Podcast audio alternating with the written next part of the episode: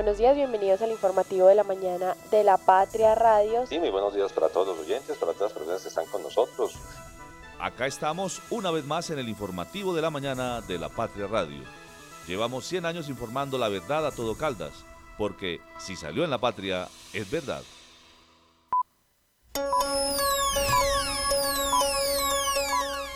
El informativo de la mañana en La Patria Radio. A las 10 y 55 de la noche se reporta un incendio estructural al Cuerpo Oficial de Bomberos. Eh, este se presenta en el sector de Samaria.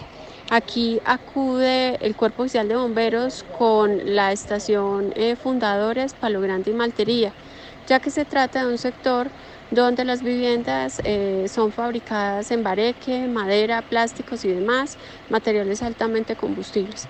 Eh, se logra controlar el fuego, donde se evidencia finalmente que son tres viviendas afectadas con pérdida total. Escuchábamos a Alexa Yadira Morales Correa, directora técnica de la Unidad de Gestión del Riesgo de Manizales, quien se refiere al incendio que se presentó anoche en el barrio Samaria de la capital caldense y que dejó como saldo tres personas fallecidas. ¿Qué tal? Saludo cordial, bienvenidos sean todos ustedes al informativo de la mañana de la Patria Radio. Tres personas fallecieron por incendio ocurrido anoche en el sector de Samaria de Manizales. Ley de educación va por otros nueve sí. Congresista caldense explica implicaciones. Cebra mal ubicada en la avenida Santander de Manizales los puso a correr para corregirla. Caldas logra en natación su quinto oro en los Juegos Paranacionales. Y sueños de habitante de Arauca, Palestina, fueron truncados en Perú.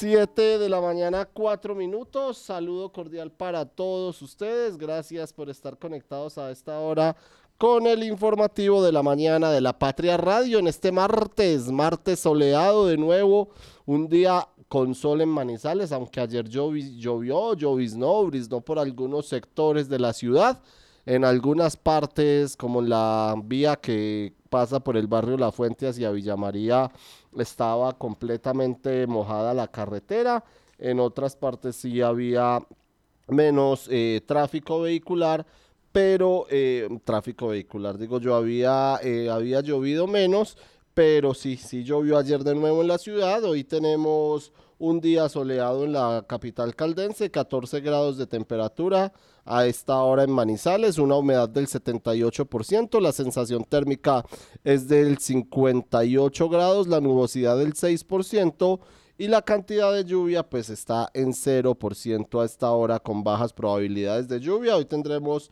temperaturas eh, máximas entre los 23 y los 20 y 25 grados mínimas entre 14 y 15, entre 12 y 14 grados, así que se espera un día también completamente soleado en este martes. Habrá algunos momentos parcialmente nublado, pero se espera eh, se espera que haya sol en este día y que no se presenten lluvias en la capital caldense. El tráfico a esta hora. El tráfico hasta ahora en la ciudad de Manizales. Vamos a revisar cómo se encuentra la movilidad a esta hora en la capital caldense. Como ya les hemos dicho, ha empezado a disminuir, ha empezado a bajar el tráfico en la ciudad debido a eh, los a los eh, que ya, hay, ya están todos los colegios en vacaciones, al menos los del calendario A, que la mayoría de universidades también están en vacaciones y eso se ve reflejado en el tráfico y en la movilidad en la ciudad de Manizales. Observamos tres puntos de congestión a esta hora en la glorieta de eh, la terminal Los Cámbulos, también en la, en la obra del intercambiador vial de los Cedros y observamos un punto de tráfico lento a esta hora en la avenida Santander a la altura de la clínica de la presentación. El resto de la ciudad fluye sin ningún inconveniente. Encontramos también que hay algo de tráfico lento en la calle 51B. Esto es para conectar la Leonora con la avenida Kevin Ángel bajando por la Asunción. Allí sí se observa algo de tráfico lento a esta hora en la capital caldense.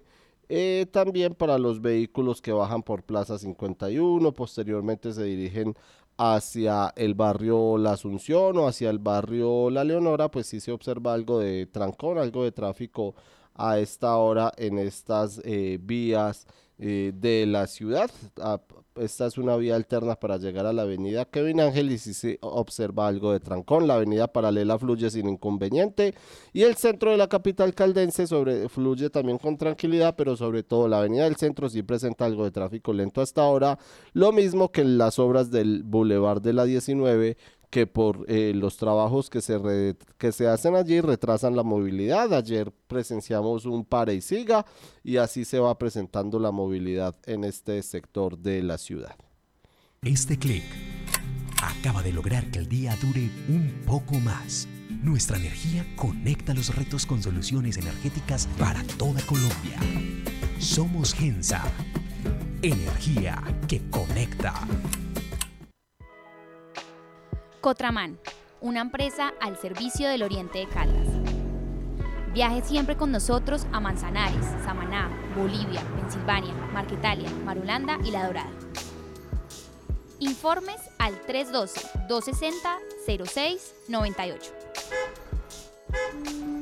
Santa Sofía se posiciona como el mejor hospital cardiovascular del país, con los equipos más avanzados, los especialistas mejor calificados, cinco quirófanos y unidad de cuidados intensivos quirúrgica para atender patologías de alta complejidad y cuidar la salud de su corazón. ¿Sabes qué sucede con el deporte, la economía, la política, el entretenimiento de Manizales, Caldas y el país? Suscríbete a La Patria Impresa tres meses por solo 92 mil pesos o a La Patria Digital por un año por solo 89 mil pesos. Y entérate de todo lo que pasa dentro y fuera de tu ciudad con La Patria, el periódico de casa. Informes 893-2880. Las primeras de primera. 7 de la mañana, 9 minutos. Hoy les vamos a hablar de un oso en nuestra primera página, pero no un oso, un animal, sino una pena, podríamos decir que eh, pasó la Secretaría de Movilidad de Manizales debido a una cebra que se instaló en la Avenida Santander, pero esto les va a ampliar un poco más Lizeth Espinosa, la editora de Público de la Patria, quien ya está acá con todos nosotros para brindarles la información en nuestra edición 36.326. Lisette, bienvenida, buenos días. Muy buenos días, David. Seguimos con una semana soleada, qué rico, me encanta, muy bien, ya la lluvia la padecimos mucho, entonces bienvenido el sol. Sí, David, muy buenos días para ti, como siempre para todas las personas que deciden, que deciden conectarse con nosotros un oso, un oso, sí, uno no, no puede creer que pasen estas cosas culminando la administración de Carlos Mario Marín, pero bueno. y es que... que ya no iban a haber más sorpresas. Exacto, y es que tenemos en nuestra portada de hoy pues la imagen de una cebra, una cebra, un paso peatonal que em, instalaron en la noche del domingo sobre la avenida Santander, específicamente en la calle 53 y, este, y esta cebra como también se le conoce, pues generó burlas e indignación por la mala planeación, pues el parador impide pues el buen tránsito del peatón. Así que David, pues obviamente, pues el error salta a la vista, pero pues quienes o la empresa encargada de de hacer esta señalización, pues no se dio cuenta cuando lo hizo. Así es. Ante esto, la Secretaría de Movilidad de Manizales, pues indicó que el error está siendo corregido por el contratista y que por esto, pues no habrá sobrecostos. Así es, cebra peatonal entonces que ubicaron mal, que pintaron mal. En la avenida Santander, para quienes no conocen por direcciones, está ubicada esta cebra entre Plaza 51 y el sector del Triángulo Lisset y corrieron ellos a tapar la vía anoche y a corregir su error porque ya hicieron el oso. Ya más adelante les vamos a contar, les vamos a hablar ¿De qué se trata, Lisette? ¿Qué más podemos encontrar en nuestra primera página de hoy? Bueno, seguimos en materia educativa y es un proyecto que está en la Cámara de Representantes. Se trata de la Ley Estatutaria de Educación que tendrá hoy otro día clave. El Gobierno Nacional espera que se le aprueben los nueve artículos que le faltan de los 40 que contempla esta iniciativa. Un punto importante tiene que ver con facultades al presidente para dar líneas en lo financiero. Santiago Osorio, congresista Calde y ponente explica las implicaciones de la propuesta. Así es, Lisette, ¿qué podemos encontrar en la parte baja de nuestra primera página de hoy? Bueno, seguimos con eh, Juegos Paranacionales y es que en la imagen tenemos a Luis Valencia. Él es de la delegación de Caldas, quien clasificó a la semifinal individual en la categoría TT1, TT3 en las competencias de tenis de mesa físicos que comenzaron ayer en Expoferias. En Manizales también se desarrolla baloncesto intelectual en el Coliseo de Santa Inés y auditivo en el Coliseo de la Universidad de Caldas. Eh, así que todos muy invitados a que asistan pues a ver estas competencias que también están muy interesantes y como usted lo dijo al comienzo de esta edición, pues ya esta delegación nos está regalando cinco oros. Eso por el lado deportivo, David, pero en materia judicial, pues tenemos aquí que en Risaralda y Aguadas, pues se registran quemados con pólvora.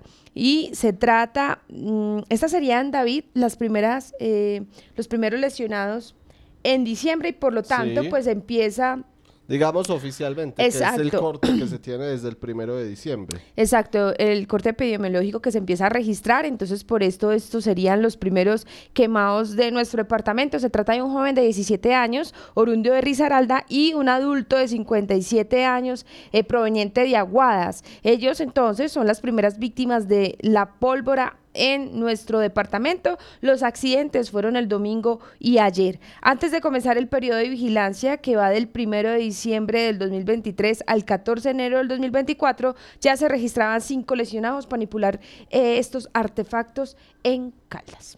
Así es, Lizeth. También los invitamos a que conozcan nuestra columna de Lea Hoy, el peaje electrónico que se estrenó con 5 mil conductores también 12 colaboradores que reintegraron al Hospital San Marcos y los 16 caldenses asesinados este año fuera del departamento.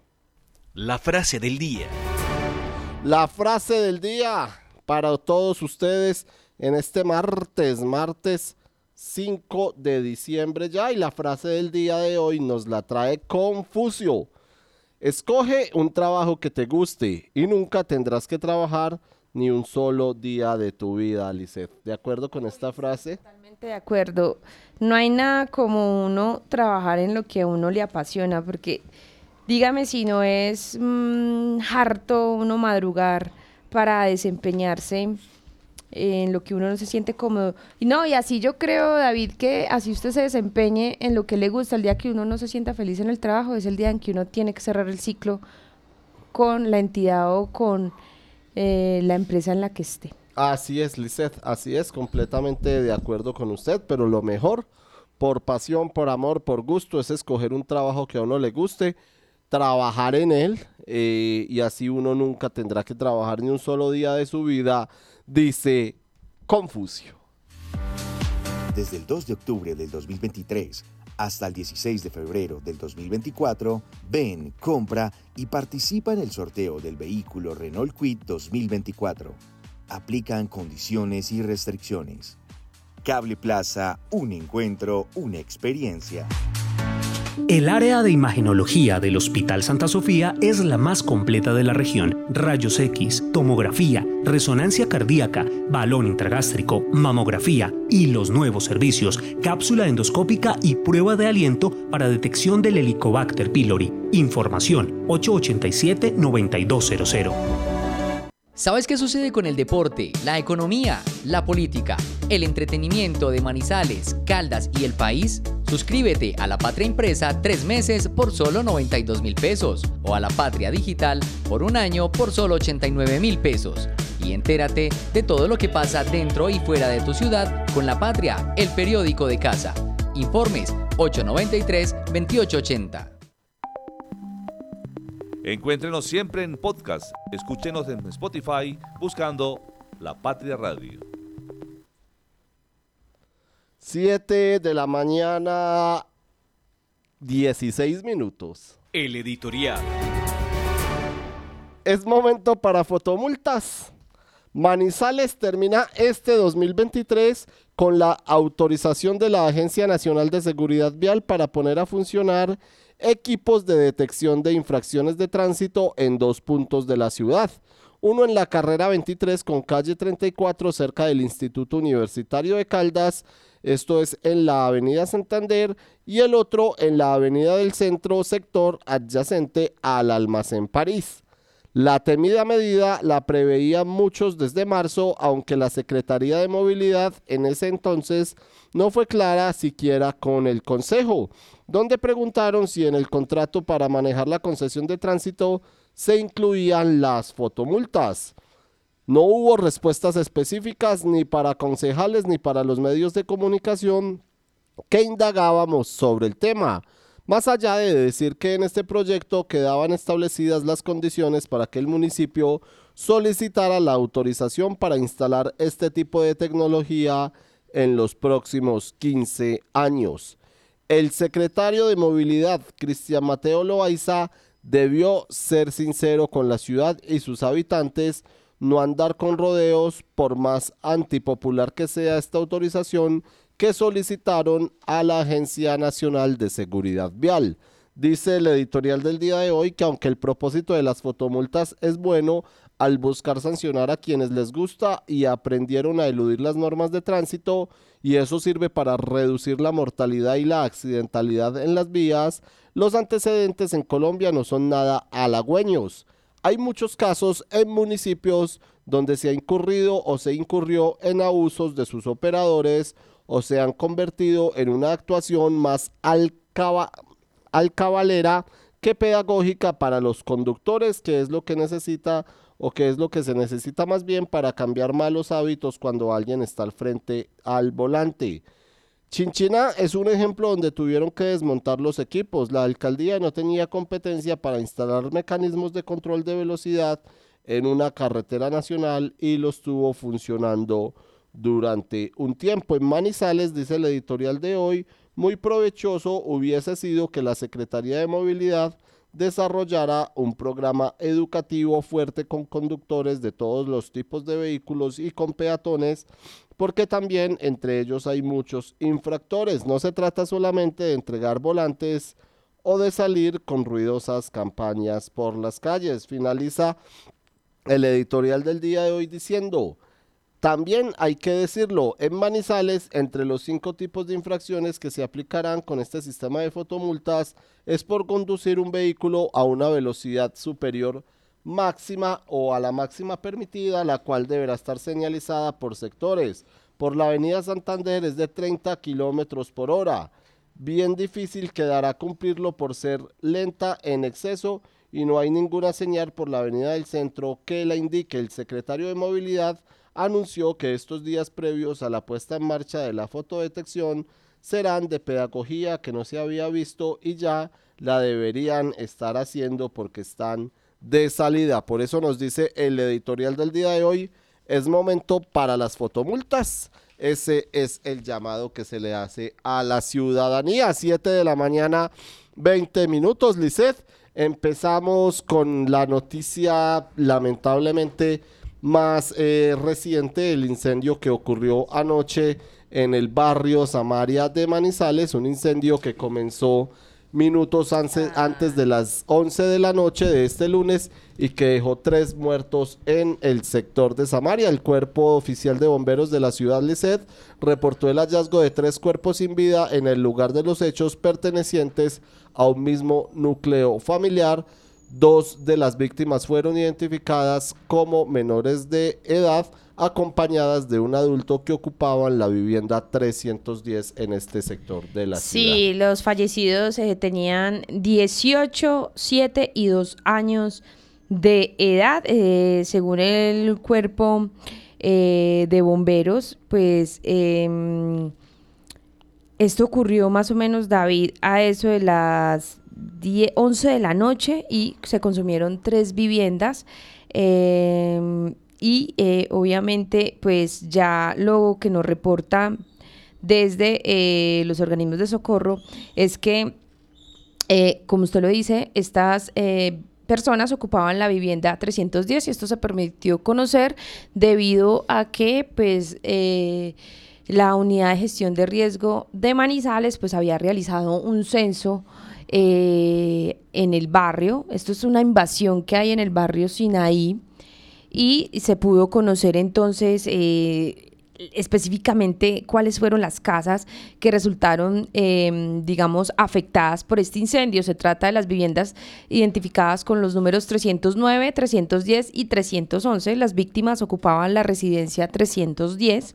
Esto es lo que nos dice pues Alexa Yarida Morales Correa, que es directora técnica de la Unidad de Gestión de Riesgo, pero ella nos puede ampliar más la información de lo ocurrido eh, en este audio que tenemos para ustedes. A las 10.55 de la noche se reporta un incendio estructural al Cuerpo Oficial de Bomberos.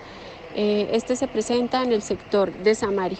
Aquí acude el Cuerpo Oficial de Bomberos con la estación eh, Fundadores, Palo Grande y Maltería, ya que se trata de un sector donde las viviendas eh, son fabricadas en bareque, madera, plásticos y demás, materiales altamente combustibles. Eh, se logra controlar el fuego, donde se evidencia finalmente que son tres viviendas afectadas con pérdida total. Desde la unidad de gestión del riesgo contamos con los censos de estas zonas donde validamos que se trata de las casas 309, 310 y 311. Verificamos que en la 309 el núcleo familiar se encuentra completo. En la 310 eh, no encontramos al núcleo familiar y la 311 la teníamos reportada como deshabitada. Eh, finalmente, cuando se inicia el proceso de remoción, allí eh, lamentablemente se encuentran tres cuerpos, un adulto y dos menores de edad. Desde la unidad de gestión del riesgo acudimos con nuestras trabajadoras sociales para hacer el acompañamiento eh, a las familias. Adicional a ello, pues eh, tomamos los censos y eh, haremos la asignación del auxilio de arrendamiento de ayudas humanitarias correspondientes. En este proceso nos acompaña la Secretaría de Gobierno, la Policía Nacional, el Ejército, la SIGIN y por supuesto nuestros bomberos de Manizales. 7 de la mañana, 24 minutos. Ahí estaban entonces las explicaciones de Alexa Yadira Morales Correa, la directora técnica de la Unidad de Gestión del Riesgo de Manizales, quien nos cuenta Lisset sobre este incendio que ocurrió a las 10 y 55 de la noche. Como dice, las causas del incendio aún son materia de investigación y en este sector que es vulnerable y propenso a las eh, conflagraciones debido a que la mayoría de las casas o en la mayoría de las casas cocinan con leña, los demás eh, son con gas propano, además en las noches, Lizeth, se iluminan con velas o bombillos recargables. Sí, David, lo que nos reporta aquí nuestro compañero Diego Hidalgo es que eh, esta invasión arrancó eh, allí en la comuna Ciudad del Norte en el 2019 y eh, allí son habituales las construcciones en Guadua. Son alrededor de 600 construcciones. Con el censo que manejaba bomberos, pues como lo dijimos ahorita, pues se pudo identificar quiénes fueron las víctimas en este caso eh, como usted lo dice, David, pues son eh, es una población pues eh, de escasos recursos, las casas pues no todas cuentan con em, servicios públicos, por ejemplo, no tienen baño y mucho menos pues sanitario, por lo que acuden a los vecinos que sin problema pues les prestan eh, estos servicios. En las noches pues se iluminan con velas o con bombillos recargables y algunas eh, eh, tienen tiendas y casas de Samaria cobran hasta mil por carga de celular. Entonces pues vemos que la situación es un poco compleja en, en este punto de la ciudad y pues hay que esperar, eh, David, a que las autoridades pues nos indiquen qué fue lo que generó el incendio eh, en esta zona de Manizales. Así es, Lizeth, hasta mil pesos entonces cobran por carga de celular. Increíble este incendio para las personas que de pronto no conocen muy bien, se presentó en la invasión eh, que está ubicada en el barrio Samaria. Esto es conocido ese sector por, por los habitantes de este lugar como Altos de Samaria, ¿cierto, Lizeth? Así es, lamentablemente entonces tres personas fallecidas, una joven de 18 años, un niño de 7 años y otro niño de 2 años quienes perdieron la vida anoche en este lamentable incendio ocurrido en el Mirador de Samaria en la capital caldense. 7 de la mañana, 26 minutos. A esta hora saludamos a don Oscar Beyman Mejía, editor de Salud y Educación de la Patria. Oscar, feliz martes, feliz diciembre, bienvenido, buenos días. David, igualmente para usted y para todas las personas que nos siguen por las diferentes plataformas. Recordemos que estos han sido invasiones que se han ido dando en la ciudad. El mismo Solferín, un barrio vecino, Sí. fue invasión. Eh, Altos de Samaria le dicen a ese sector ahora, se- que Sí. surgió ahí en Samaria. Eso, cerca Altos de Montes Samaria, Altos de sí. Samaria, exactamente. Y estos son construcciones, como decían ustedes ahorita, por lo general basadas en bareque, cuadro, asterilla, plásticos y se prenden muy fácilmente. Chachafruto es otro barrio de invasión en la ciudad. Eh, Oscar, también hay que recordar que los calores que están tan intensos, pues hace que esa madera esté mucho más, ¿cómo se dice? Tostadita.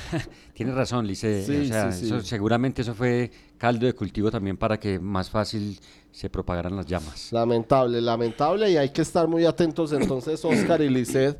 Eh, hablando de las llamas, pues este jueves y viernes hay alumbrado en la ciudad, eh, las llamas, la madera, hay que estar muy atentos las autoridades a que no vaya a pasar a mayores, sobre todo en estos barrios. Y recordemos que ya tenemos quemados con pólvora. Así Eh, es. Si hablamos, eh, las autoridades tienen como una temporada alta por la distribución y por lo que se festeja con pólvora, que es entre diciembre y febrero, donde hacen una con- contabilidad de cuántos quemados van. Dentro de ese periodo ya van dos, se queman dos, perdón, se, se- sí se quemaron las dos primeras personas, pero por fuera de ese periodo ya iban cinco. Exacto, O sea, el 30 de noviembre. Sí, desde el punto de vista periodístico y ciudadano son siete quemados, ¿cierto? Sí. Sea dentro del periodo que sea. Entonces ya llevamos siete, es una cifra muy alta. Recordemos que el año pasado fueron 28 los quemados en todo Caldas. 28 personas se quemaron. Eh, mire usted que fueron eh, 25 hombres y 3 mujeres. Eh, la mayoría de personas eh, resultaron con quemaduras con tote. 8 personas de esas 20 28 se quemaron básicamente con tote y 4, como la estad- indica la estadística, con papeleta fueron 4. A ver, Oscar, para darle claridad a los oyentes, ese periodo de vigilancia va desde el primero de diciembre del 2023, es decir, desde el viernes de la semana pasada, e irá hasta el 14 de enero del 2024.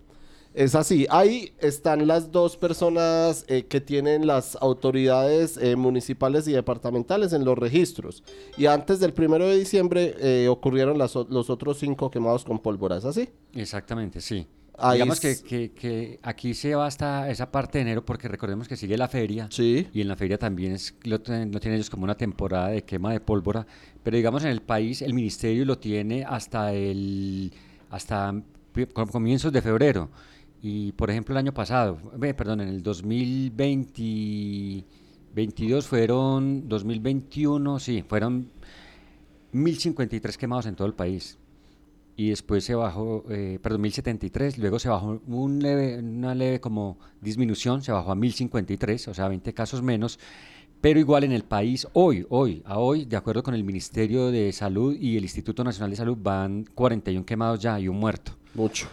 Sí, exactamente. Mucho, Entonces, mucho para cuatro es muy días. riesgoso, sí. 5 de diciembre. Y el año pasado recuerde que tuvimos un muerto. Sí, En y de Río. Sucio fue, fue complicado el tema, entonces seguiremos haciéndole eh, seguimiento a este, a este tema y ojalá no, no pase a mayores. Les reiteramos, un joven, los dos que dice Oscar, un joven de 17 años de Risaralda y un adulto de 57 años de Aguadas, eh, son las primeras víctimas de quemados por pólvora en el registro o en el periodo de vigilancia que tienen las autoridades en el departamento Y mire, David, de Caldas. Uno creería, eh, perdón, le anoto ahí otro, otro, otra estadística, Adelante. que la mayoría de quemados son niños. Porque los niños, pues, por su curiosidad y por eso, pues, eh, sí, y, sí, y en cualquier descuido se- de los padres o de la persona que los esté cuidando se pueden quemar. Pero el año pasado, eh, los ma- la mayor cantidad de quemados fueron en, en el rango de 18 a 28 años, fueron 12 personas. Y en el segundo puesto quedó de 29 a 59, se quemaron 7. De, en los menores de edad, los, los mayores, los que más se quemaron fue los de 12 a 17 con 5, de 6 a 11 4 y de 0 a 5, o sea, en la primera infancia, o un niño que se quemó. Difícil, difícil. Sí. Y las quemaduras, las quemaduras que más comunes son pues la de primer grado, que es de 13, de, segundo grado 13 también, y hubo dos quemados, o sea, muy graves con eh, quemaduras de tercer grado. O sea, eh, David, que le llama la atención que tantas campañas que se hacen, inclusive hay en ocasiones que se invierte muchísima plata en las campañas y le da uno la impresión que no dan los resultados esperados. Uno, pues el, el, lo ideal fuera es que llegara a cero la cifra, pero se mantiene casi siempre, cuando uno se pone a mirar eso, no baja de, del rango de 20, de 20 quemados para arriba. O sea que sigue siendo, sigue habiendo como una cultura o una, o una falta de cultura mejor de, de las personas para entender que es que se está jugando con, con algo muy riesgoso. Es que la pólvora es algo muy riesgoso, es muy traicionera. Eh, uno de niño recuerda que uno quemaba una papeleta y, si se descuidaba eso explotaba no en el tiempo que le da la mecha, sino de una vez. Y entonces eso sigue siendo tremendo riesgo, tremendo peligro para los niños. Y cualquier descuido, un niño coge una papeleta que creyó que no se quemó y estalla, que eso suele pasar. Y los mire que las, las luces de bengala que parecen las más inofensivas, y el año pasado varias personas se quemaron con, con luces de bengala, dos personas con las famosas chispitas mariposas. Oscar, las pues, chispitas mariposas, perdón, exacto. sí, exacto, sí. Escuchemos a Jorge Rubio Jiménez, él es el director de la Dirección Territorial de Salud de Caldas, quien nos entrega el reporte de estos eh, quemados por pólvora en el departamento. La Dirección Territorial de Salud de Caldas comenzó el primero de diciembre su campaña contra la pólvora. Queremos que nuestros caldenses no se quemen durante estas festividades de diciembre del año 2023. Lamentablemente, en los primeros días de diciembre ya llevamos dos personas quemadas en el departamento de Caldas con artefactos explosivos de pólvora. Una persona en el municipio de Aguadas, 54 años de edad, con amputación de dedos y una persona eh, de 17 años de edad en el municipio de Risaralda con quemaduras de segundo grado en, su, en sus manos. Hacemos un llamado a toda la comunidad, a toda a nuestra Policía Nacional, a nuestros hospitales y a las secretarías locales de salud para que nos colaboren en el seguimiento, en el control y que definitivamente en el mes de diciembre no tengamos personas quemadas en nuestro departamento. 7 de la mañana, 34 minutos. Una intoxicación por pólvora puede conducir a la muerte. El fósforo blanco Oscar Licedi oyentes que contienen los elementos pirotécnicos es tan tóxico que puede causar la muerte, sobre todo para los menores de edad es que entre menos años son mayores los riesgos y los efectos. Esto nos lo dice el médico José Julián Peláez, especialista en toxicología y quien insiste en mantener este material, el fósforo blanco, les reiteramos, eh, este material detonante fuera del alcance de los grandes. Y chicos, pues escuchemos al médico José Julián Peláez, él es toxicólogo, quien nos habla un poco más de los cuidados que hay que tener frente al fósforo blanco generalmente en las épocas dicembrinas, eh, esto es por tradición ancestral, pues las personas eh, generalmente disfrutan pues lo que es la pirotecnia o celebran con la pirotecnia.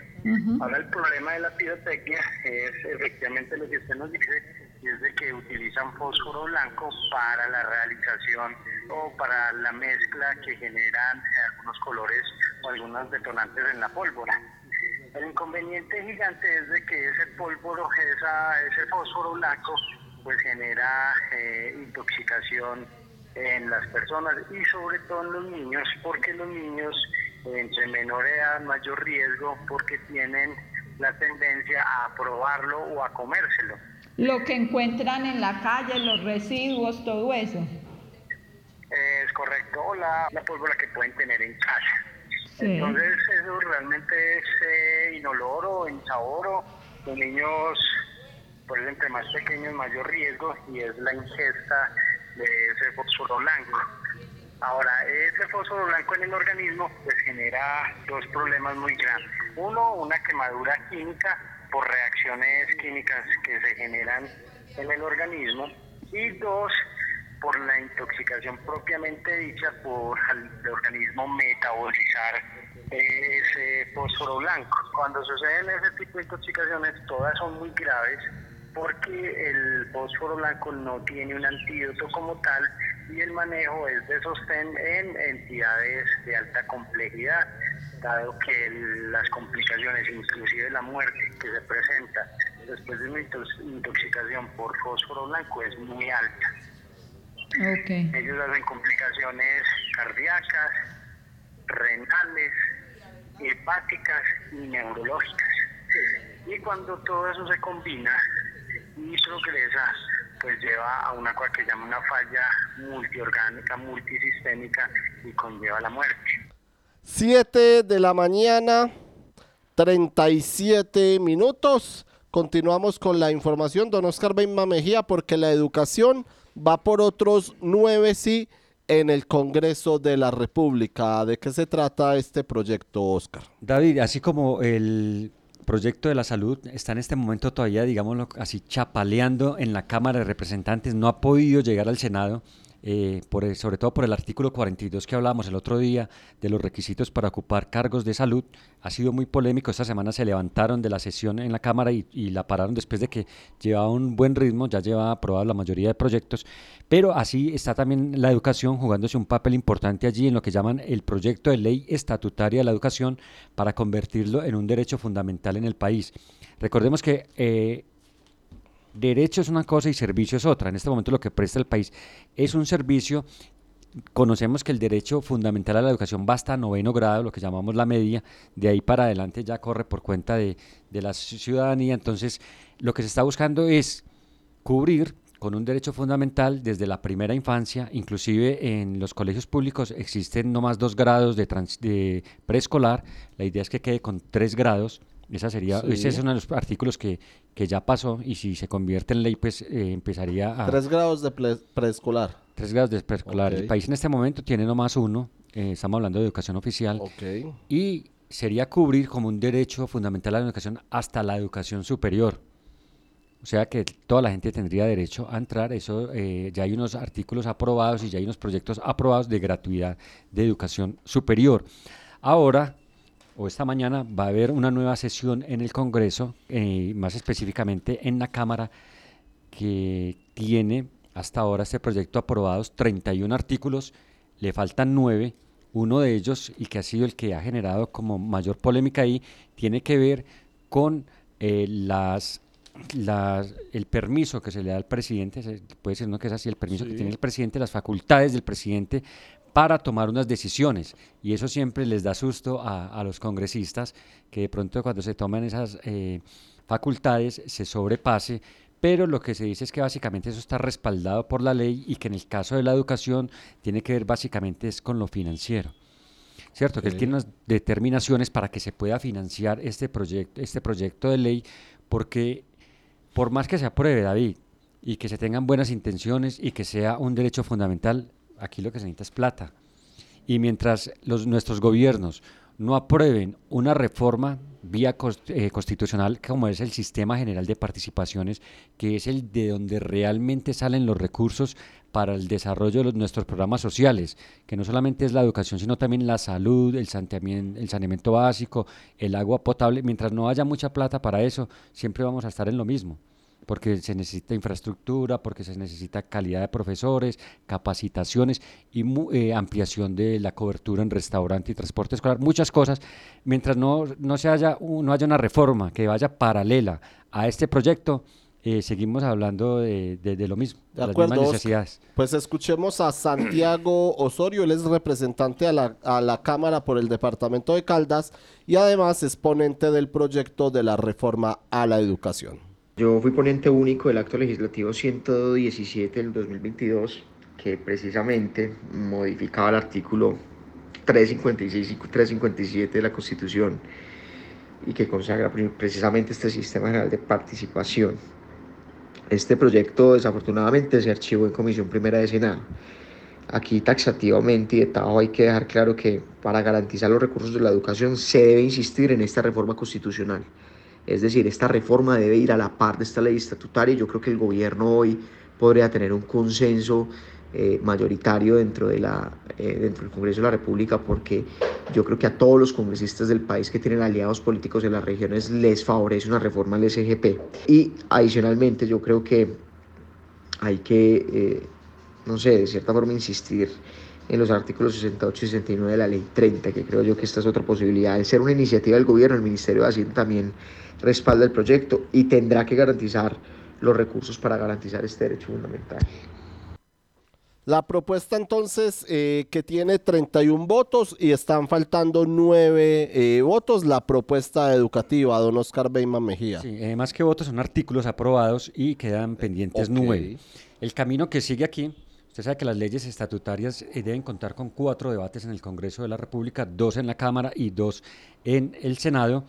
Eh, se espera que se aprueben estos, estos otros nueve y antes del 16 de diciembre estén aprobados, o sea que ya se supere lo de Cámara, porque el 15 de diciembre ya vence la actual legislatura de nuestro Congreso de la República y que en el primer semestre del 2024 la Comisión Primera del Senado y luego la plenaria lo aprueben y ya se convierta en una ley de la República. Bueno, sigamos escuchando a Santiago Osorio, el ponente del proyecto. Este proyecto tiene muchas cosas destacables porque el hecho de convertirse en derecho fundamental garantiza muchas cosas. Por ejemplo, que se incluyan los menores del sistema de responsabilidad para adolescentes y también a los reincorporados en el marco del proceso de paz con las FARC y los procesos que se vengan en camino. También se incluyen medidas de bienestar integral, dignificación de la labor docente y directiva. eh, y, por ejemplo, dos cosas importantes son que la educación, que hoy solo tiene un grado de aprobarse la reforma, eh, mejor dicho, la educación inicial que hoy solo tiene un grado de aprobarse la reforma, se contemplan tres grados, jardín, prejardín y preescolar, lo cual acortará brechas y mejorará condiciones cognitivas de nuestros niños. Dos temas más. Los gobernantes tendrán dos años para expedir toda la política pública necesaria para poder garantizar educación como derecho fundamental, ¿cierto? Expedir decretos, todo lo que tengan que solucionar en materia económica para garantizar derecho. Y adicionalmente, en materia de educación media, décimo y once serán obligatorias también.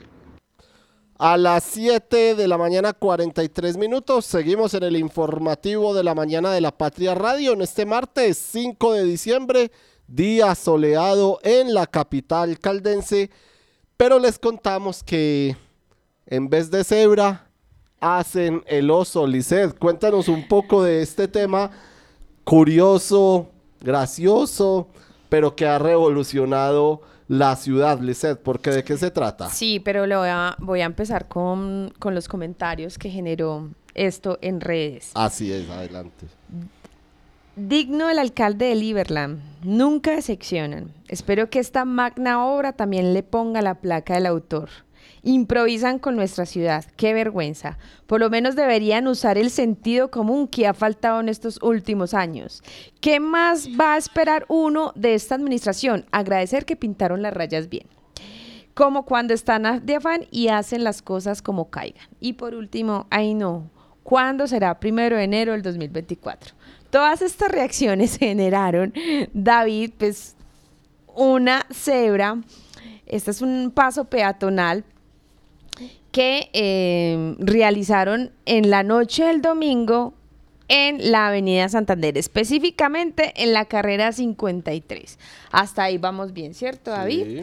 Sin embargo, pues esta cebra eh, fue realizada por el contratista que se llama GEPAC, esto es una empresa de Bogotá que fue contratada por la alcaldía para pues, realizar la señalética en diversos puntos de la ciudad. Sin embargo, pues se le fueron las luces al contratista en esta cebra, David, porque pues ayer una denunciante nos escribió por eh, la línea de denuncia, pues en donde ella se preguntaba qué significa esta mala planeación sobre la avenida Santander yendo al sector del Triángulo. Nos manda una fotografía en donde efectivamente vemos la cebra que eh, está obstaculizada por el separador que hay en esta avenida, por lo que nosotros pues llamamos al secretario de Movilidad, Cristian Mateo Loaiza, para pues eh, que nos comentara qué había pasado allí, si se habían dado ya cuenta del error.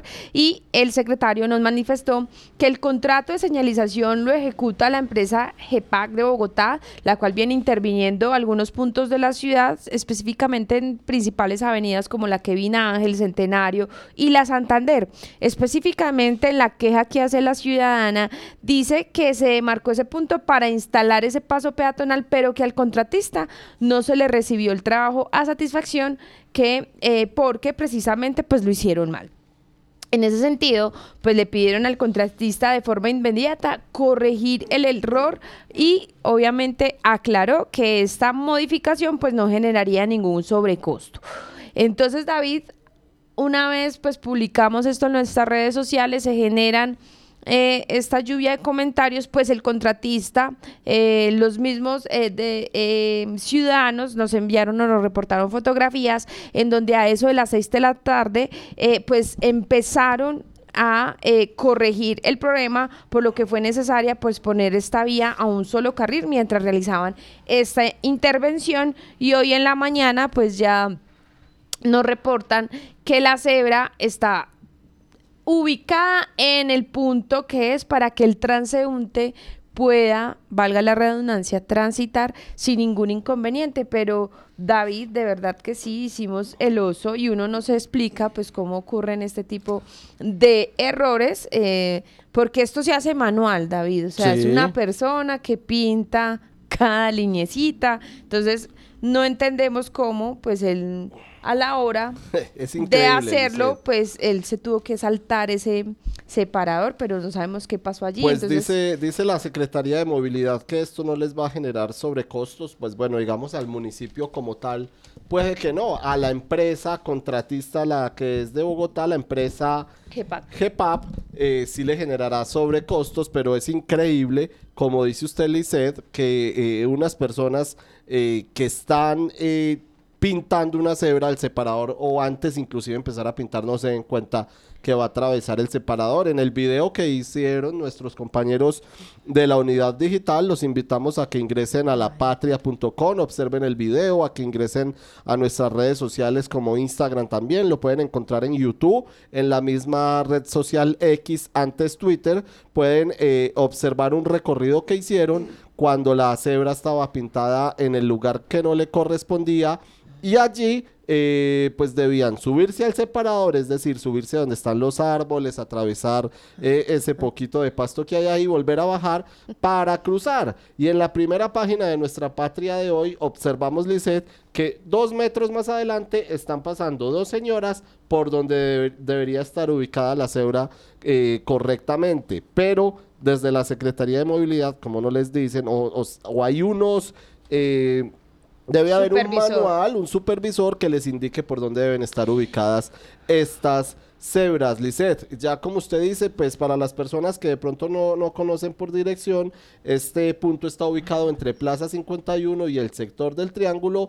Ayer mismo, finalizando la tarde, eh, lo borraron y anoche lo pintaron y ya hoy amaneció eh, pintado o ubicado donde corresponde eh, esta cebra que debe ir con eh, originalidad. Sí, David, mire, y este hecho nos hizo recordar lo ocurrido el año pasado con la ciclobanda, en donde también ocurrió algo similar, en donde marcaron la señalización de la ciclobanda por la avenida Santander, en donde eso estaba eh, mal trazado y donde la secretaría pues también le tocó ofrecer disculpas y para que el contratista pues hiciera la línea de una forma pues correcta porque estaba mal trazada. Entonces vemos que no es la primera vez que a la Secretaría de Movilidad pues le, le pasan ese tipo de, de, situaciones. un caso ocurrido a principio de año en Anaranzazo. Yo creo que uno es un poquitico más de pronto polar, porque con, el Colegio Pío, Pío 11 resulta que la alcaldía estaba construyendo, eh, adelantando la semipeatonización de esa calle y en el proyecto incluyó la construcción de cuatro casetas. Tenían una ubicación y un, y un diseño inicial. Resulta que cuando las hicieron, las construyeron contra los salones, les taparon la luz a los, a los colegios, la luz natural a los colegios. Sí, lo recuerdo. Sí, que funcionan con eso. Le tocó a la alcaldía mandar a tumbarlos otra vez. Ahí sí le tocó al contratista pagarlos. Cada caseta valía 16 millones, Ay, ay, casetas de comidas. Y le habían, no habían tenido en cuenta a los estudiantes. O sea, en el día quedaban oscuros. Estos, estos colegios por lo general tratan de ahorrar energía eléctrica y trabajan con la luz solar, Sí. la luz del día. Y tranquilamente llegó el contratista, montó las cuatro casetas y le tocó otra alcaldada de esas que nos encontramos por ahí también en los municipios y en la capital. Así es, los comentarios entonces, como dice Lisset, me llama la atención el que dice eh, que mande a hacer eh, una, una estatua, es un una, una placa de reconocimiento. Pues recordemos que lo de la placa es porque Sí, por también... las obras de la alcaldía. Exacto, por las obras de la alcaldía que tienen una placa eh, en donde exaltan pues la labor de Carlos Mario Marín. Entonces nos dio también la- el, el tipo de comentarios que generó esto y bueno, esperemos que no se vuelva a repetir. Así es, Lisset, muchas gracias. Don Oscar Beyman Mejía, sus noticias positivas de hoy, señor. Ve, hagamos un recorrido rápidamente ante tanta noticia negativa por los municipios de Caldas y resulta que eh, continúa el Museo Rodante Mapaná, se llama Mapaná, ese es el nombre, entiendo que yo, de una serpiente muy común en el oriente de Caldas y este Museo Rodante eh, trata como de mostrar la, la riqueza cultural y biológica que tenemos en el Oriente que es tan fuerte y ha hecho un recorrido. Es un, es un proyecto que lo maneja la Universidad de Caldas y es financiado con el Sistema General de Regalías. Y por estos días el Museo Rodante estuvo en Samaná, en Victoria, en Norcasia. Qué bueno. Si hoy va a estar en La Dorada y en su inspección de policía de Guarinocito o corregimiento de Guarinocito y la gente se puede acercar allí como para hacer un repaso de las riquezas que tiene esta región desde el punto de vista, repito, biológico y cultural. Eh, la- vamos rápidamente para el centro sur, en Palestina, una necesidad que tenía la gente hace mucho rato de la reposición de alcantarillado en el barrio Las Colinas, uno de los barrios populares allí en Palestina. Ya le hicieron esa reposición y aprovechan para arreglar la calle. Esto es entre la alcaldía y en Pocaldas. Una noticia que para... Mar- ¿Se conoce Marmato, David? No, es de los pocos municipios que me falta por conocer. Bueno, lo invito a que vaya por allí, que es Hay un que municipio distinto de todos, yo diría que no solo de Caldas, sino de Colombia, un municipio muy diferente, queda en una montaña, en el Cerro El Burro, por lo menos el, el marmato tradicional de 470 años de historia, ahora hay una reubicación que funciona en, la vereda del llano, pero allí la recolección de basura es algo complicada porque la carretera es muy empinada. Cuando usted arranca en la, en la vía Medellín, cerca de Chirapotó, y empieza a subir, Sí. eso es un premio montaña de, de no sé qué categoría en el O ciclismo. fuera pues, de categoría. para llegar hasta allá, entonces es difícil. Pues ahora le adquirieron otro carro compactador de basura para facilitar eh, la recolección porque es complicada. Bueno. No es como aquí que una casa y enseguida la otra, sino que hay que ir, es disper- muy dispersa, inclusive la zona urbana. En Supía eh, también hay una buena noticia para la gente de la vereda la Loma. Resulta que como eh, hace un tiempo ya se cerraron los puestos de salud, se utiliza una estrategia que se llama Centro de Atención Social CAS, que allí pueden ir las comunidades ciertos días, un miércoles o un jueves, y les brindan atención no mé- solamente médica, sino interinstitucional, pues en la vereda de la Loma de Supía habían pedido desde hace tiempos que les volvieran a abrir este servicio, esta modalidad de servicio, y ya la reabrieron de nuevo eh, por parte del Hospital San Lorenzo de, de Supía. Y en Aranzazu, así como lo comenté ahorita, lo de Palestina, continúa la reposición de alcantarillado, de acueducto y por ende se aprovecha para arreglar andenes y pasos y senderos peatonales en los barrios Sexqui Centenario y el barrio Tequendama.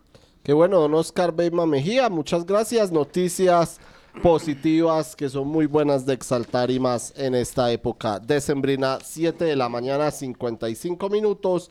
Pausa y regresamos con más información.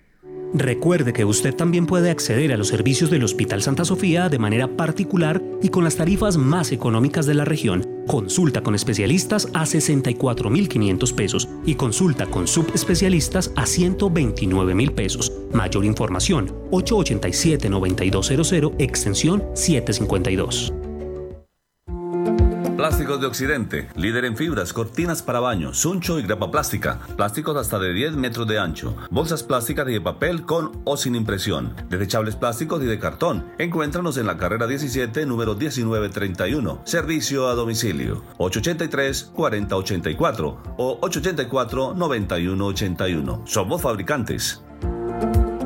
Conectar personas con soluciones energéticas es la idea que mueve a Gensa, una empresa con más de 400 colaboradores que trabajan por brindarle energía a su país. Somos Gensa, energía que conecta.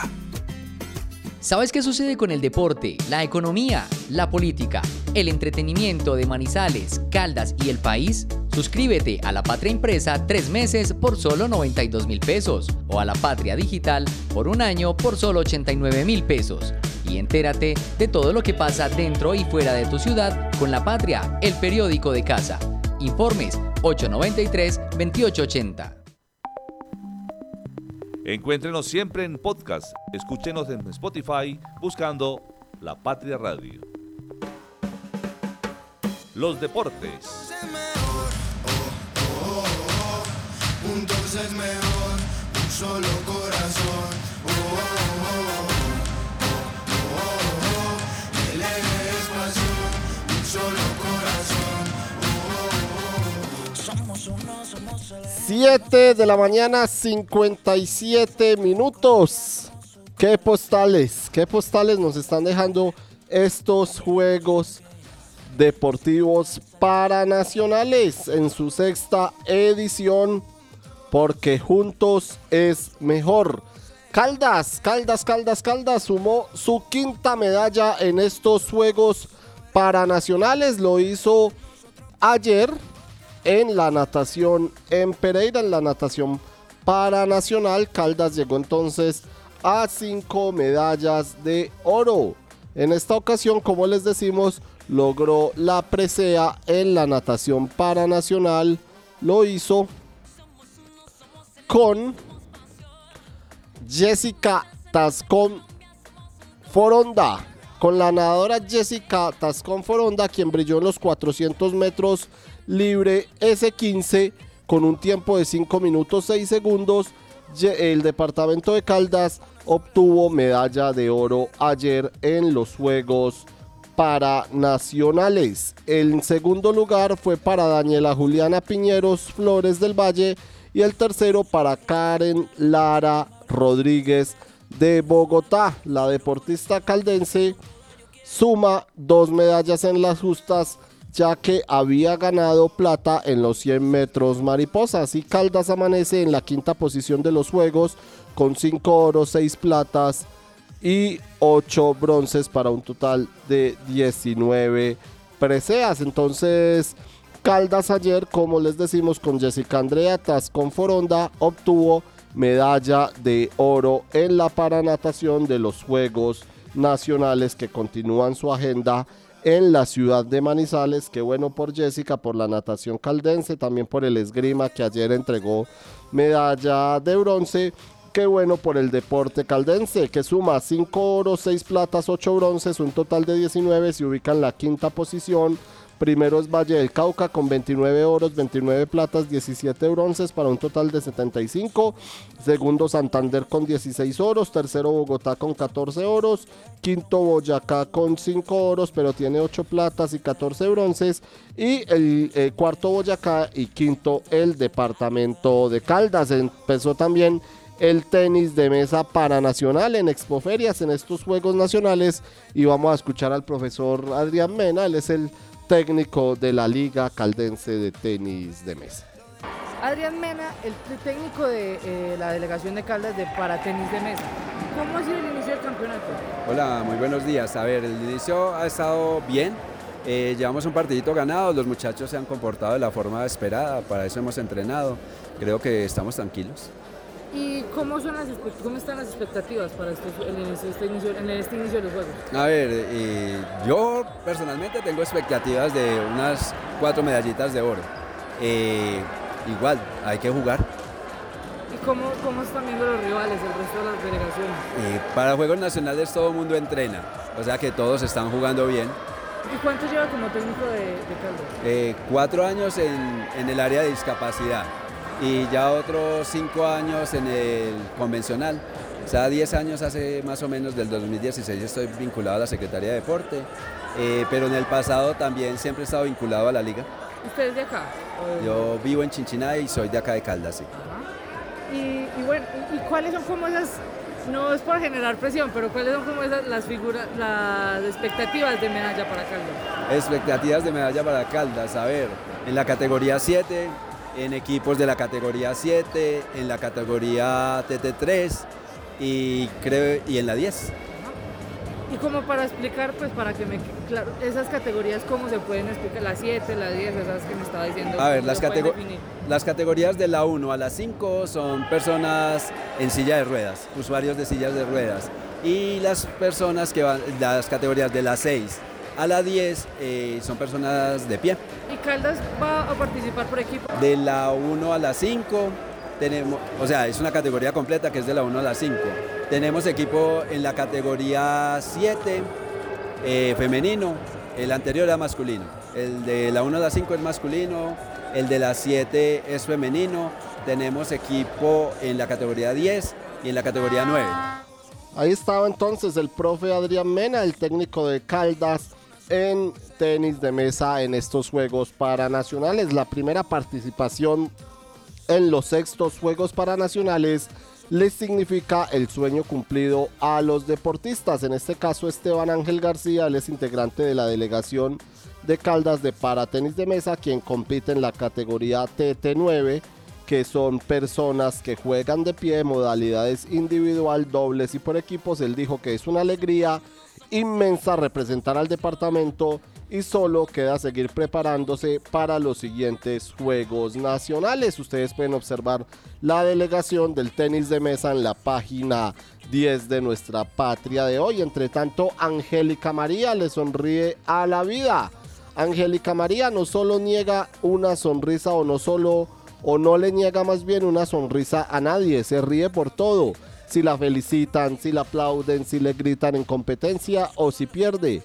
Ayer cuando le quitaron la careta tras su derrota 15-8 con la vallecaucana Claudia Quiñones en las semifinales de Florete, lo hizo. Si bien no pudo acceder a la última instancia, estamos hablando de esgrima eh, paranacional que se hace en silla de ruedas, aseguró que su eh, segunda meda- aseguró su segunda medalla de bronce. El pasado fin de semana había sido tercera en la modalidad de sable. Angélica María, hija de Roberto Arango y Luz Marina Quintero, vive en el sector de Calamar en Villa María al lado de Juan Andrés, su hijo. Vamos a escucharla. Ella estuvo en diálogo con Osvaldo Hernández, Angélica María Arango de Caldas, quien obtuvo medalla de bronce ayer en el esgrima de los Juegos Paranacionales. ¿Cuál es tu nombre completo? Angélica María Arango Quintero, ¿De dónde eres? de Villa María Caldas. ¿Cuántos años tienes? Tengo 36 años. ¿Qué haces, Angélica? En tu vida privada. Soy cajera en una casa de cambios. ¿Ah, sí? Sí, sí, señor. ¿Puedo saber la empresa no? Claro que sí, trabajo en Money Center, en el Centro Comercial Fundadores. Sí, ¿desde cuánto hace? Trabajo allí hace seis años ya. ¿Seis años? Sí, ¿Y señor. ¿Siempre silla de ruedas o caminas? Mi jefe buscó una persona con discapacidad para que ocupara ese puesto y, y aparecí yo. Ah, Trabajo en la silla, sí, señor. ¿Qué te pasó? Una lesión medular hace 17 años por una caída de altura. ¿Verdad? Sí, señor. ¿Estabas trabajando en altura o estabas qué? Trabajando en altura, ¿usted lo ha dicho? ¿En serio? No, no, una caída. Cosas que pasan en la vida. Ah, bueno, bueno, bueno. ¿Y, ¿Y por qué la esgrima? ¿Por qué te gustó la esgrima?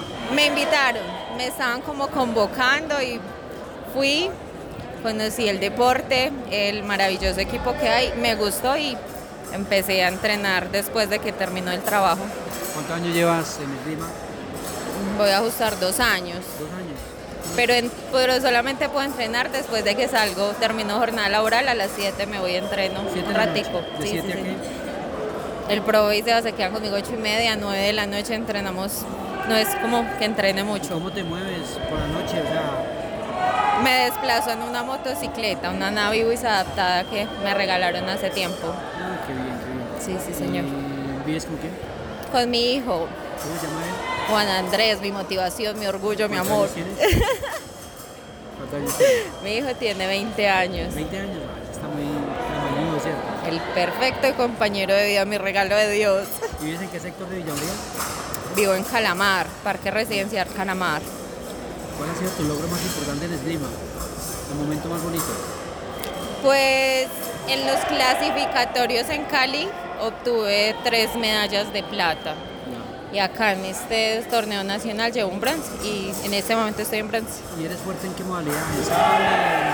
Pensé que mi fuerte era el sable, pero como dije ahora, con ellos toca aprender las tres armas y hacerle duro a las tres. Son unos excelentes compañeros de equipo y los entrenadores son los mejores de Colombia y se puede ver el resultado. ¿Qué estudios tienes? Estaba estudiando ingeniería de alimento en la de Caldas y por preparación para estos nacionales cancelé dos semestres. La idea es continuar, no sabía si continuar con el deporte, con el estudio, trabajando. Muchas cosas por hacer y por organizar. ¿Y tus padres? Mis padres viven en el mismo municipio, aquí está mi mamá súper presente acompañándome.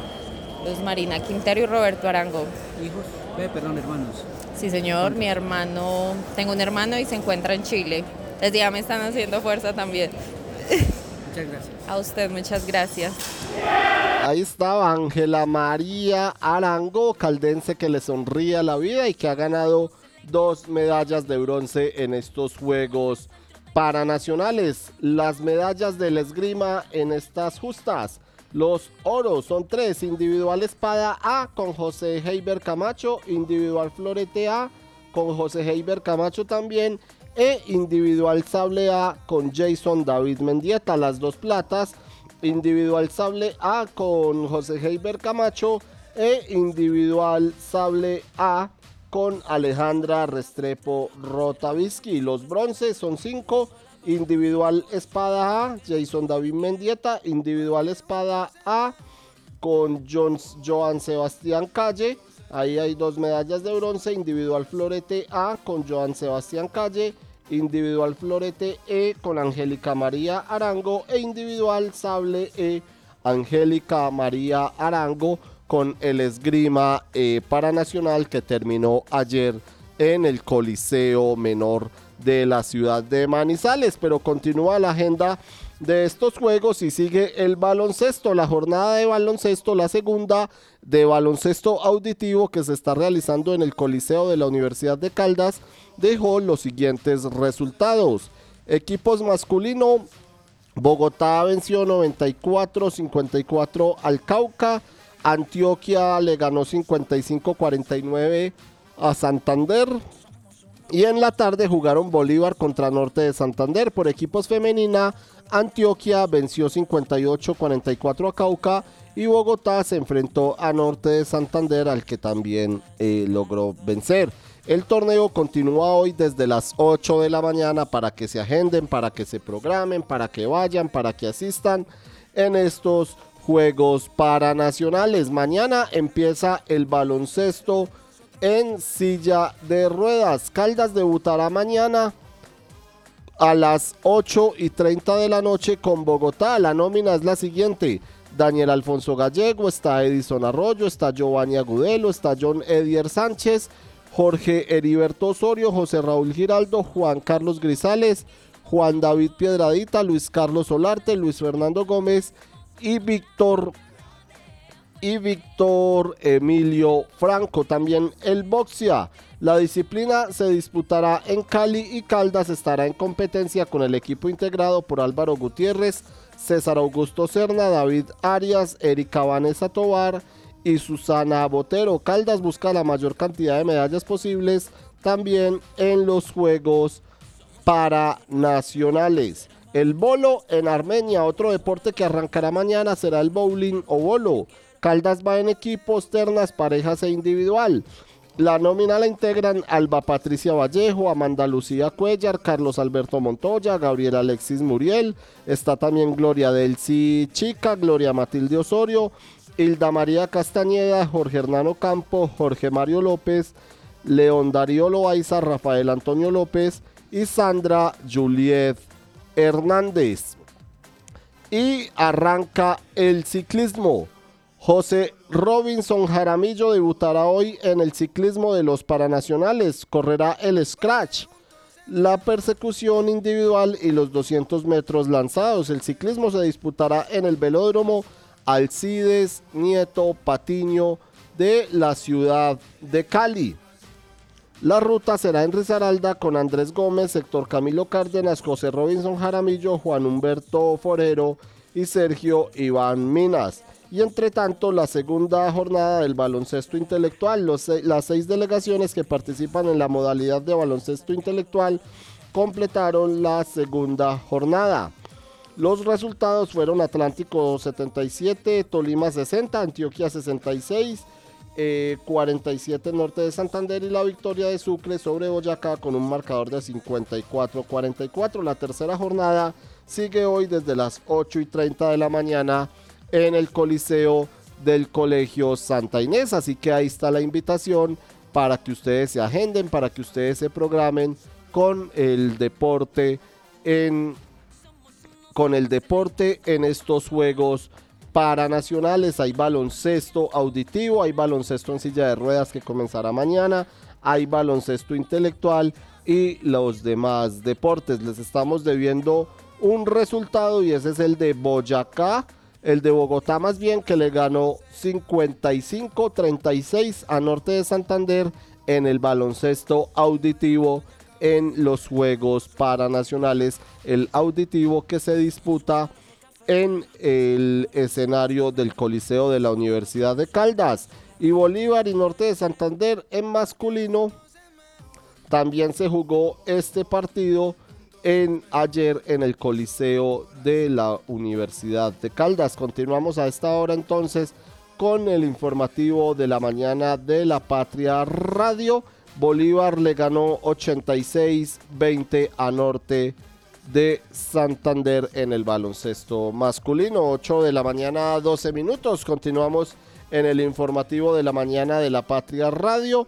Ya les hablamos lamentablemente de, eh, del incendio que se presentó esta mañana en el eh, o esta madrugada más bien en el Mirador Altos de Samaria, allí en el sector de la comuna Ciudadela del norte de la ciudad. Y ya les tenemos, eh, digamos, las tres víctimas que nos eh, ya están identificadas. Un reporte que nos entregan las autoridades de la ciudad. María Camila Villada Gómez, de 18 años, es la víctima una de las tres víctimas. La, la primera, la segunda es Maximiliano Restrepo, un menor de dos años, y el tercero es Jason Matías Gómez, de siete años. Lamentablemente, como les decimos, las tres víctimas de este incendio que se presentó anoche a las 10 y 55 eh, de la noche en el barrio eh, Samaria, en el sector donde está ubicada la invasión Altos de Samaria, en la capital caldense.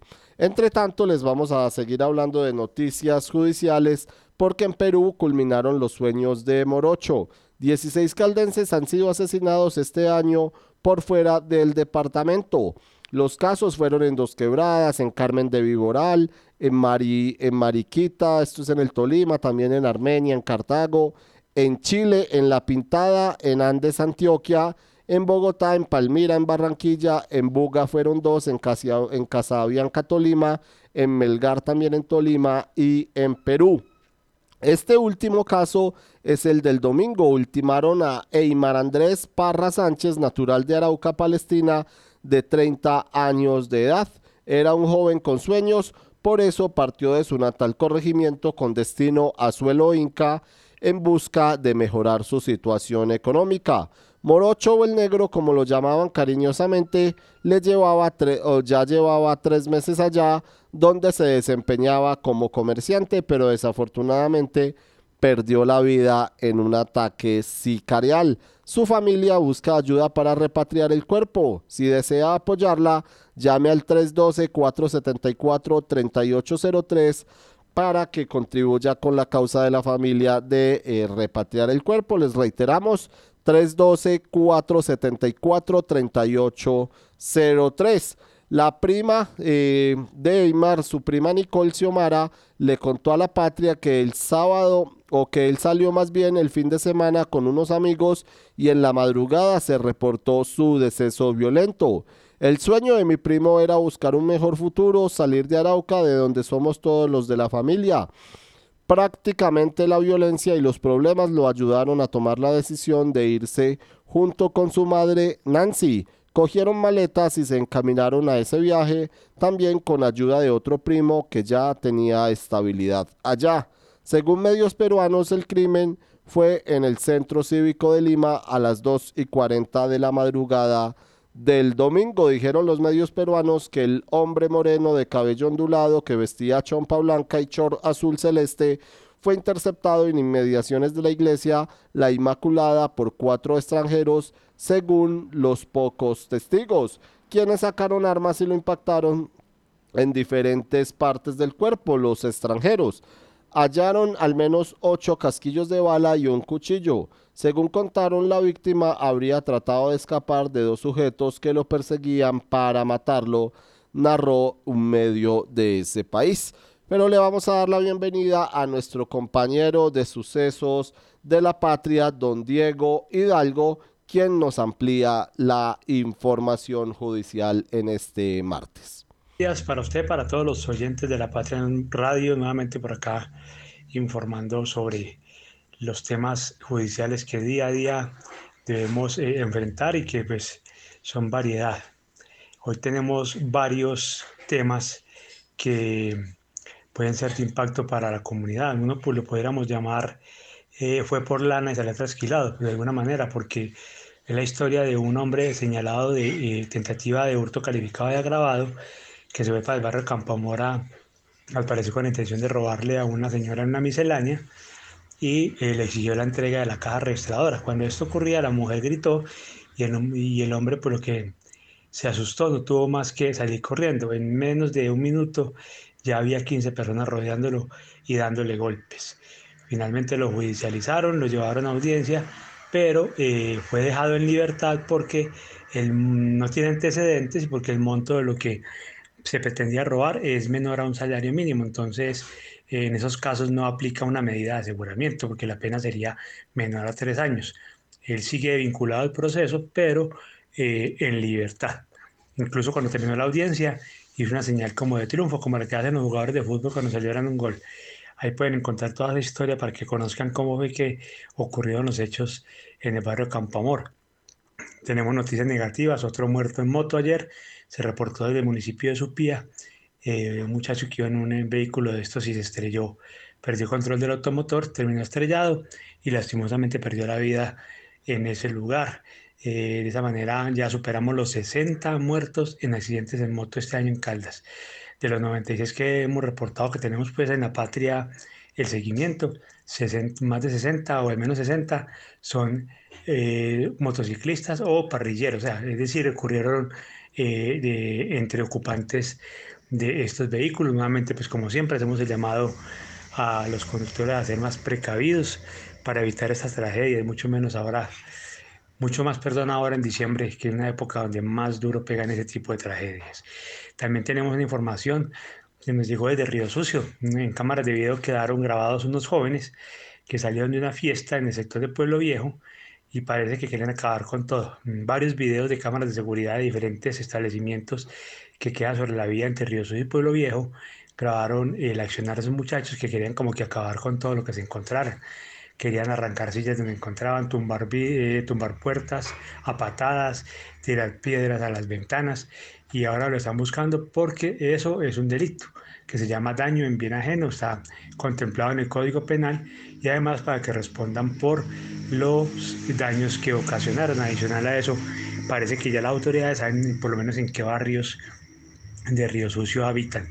Y por último, pues tenemos la, información, digamos, más desarrollada del día, que es la historia de un muchacho de Arauca, Palestina, que hace tres meses viajó a Perú a trabajar como comerciante en busca de nuevos horizontes, como suele pasar en muchas ocasiones, terminan perdiendo la vida.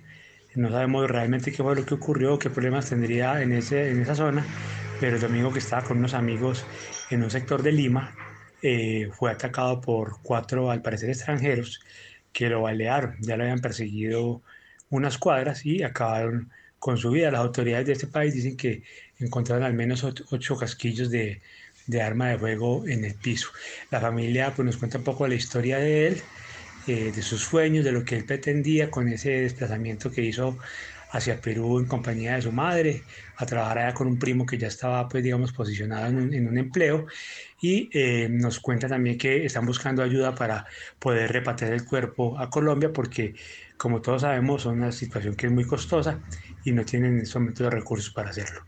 Esto es, eh, digamos, todo el, re el, resumen de esa información para hoy. Y pues esperamos que mmm, sigan todas las redes sociales eh, y todos eh, los medios de la, de la patria para que estén siempre bien informados. Don Diego Hidalgo, muchas gracias por su completa información en este martes. Bienvenido también de nuevo a Labores.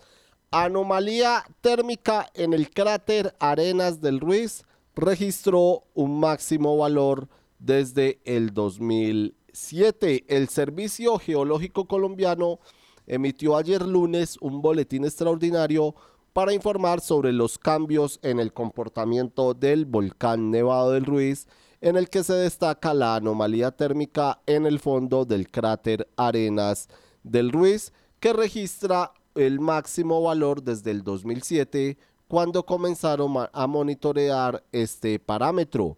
En los últimos días, desde las diferentes plataformas de monitoreo satelital, se obtuvieron varios reportes de la anomalía térmica existente en el fondo del cráter Arenas, los cuales registran niveles de energía bajos a moderados.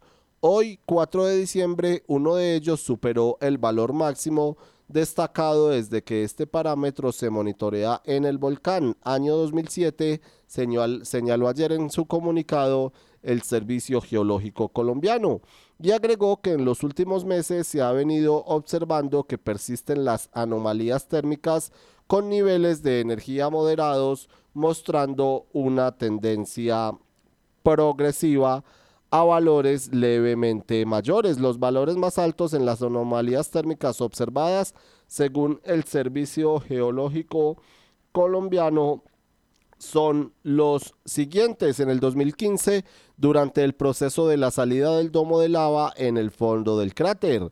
En el 2017, las eh, o los relacionados con el crecimiento de este tipo o de este mismo domo en el año 2000 eh, o en este 2023 en abril cuando el volcán se encontraba en estado de alerta naranja y en octubre también sucedió. Si bien todos estos datos o estos cambios en la actividad del volcán están contemplados dentro, de, dentro del estado de alerta amarilla y se evidencia eh, o son evidencia de su comportamiento variable e inestable, es importante no normalizarlos, aunque este estado de alerta por actividad volcánica indica que el volcán presenta menor inestabilidad y en consecuencia la probabilidad de una erupción considerable es menor, en cualquier momento puede desestabilizarse rápidamente, lo que conllevaría a cambiar a estado de alerta naranja o incluso a roja, apuntó la entidad en su comunicado. Escuchemos a esta hora al Germán, a Germán Alonso Páez Olaya, jefe de la Unidad de Gestión del Riesgo de Caldas, sobre este comunicado del Servicio Geológico Colombiano. El Sistema Geológico Colombiano emite un boletín extraordinario sobre la actividad volcánica del Nevado del Ruiz, el cual plantea eh, anomalías térmicas eh, levemente superiores a las normales, la cual se encuentra dentro del nivel amarillo.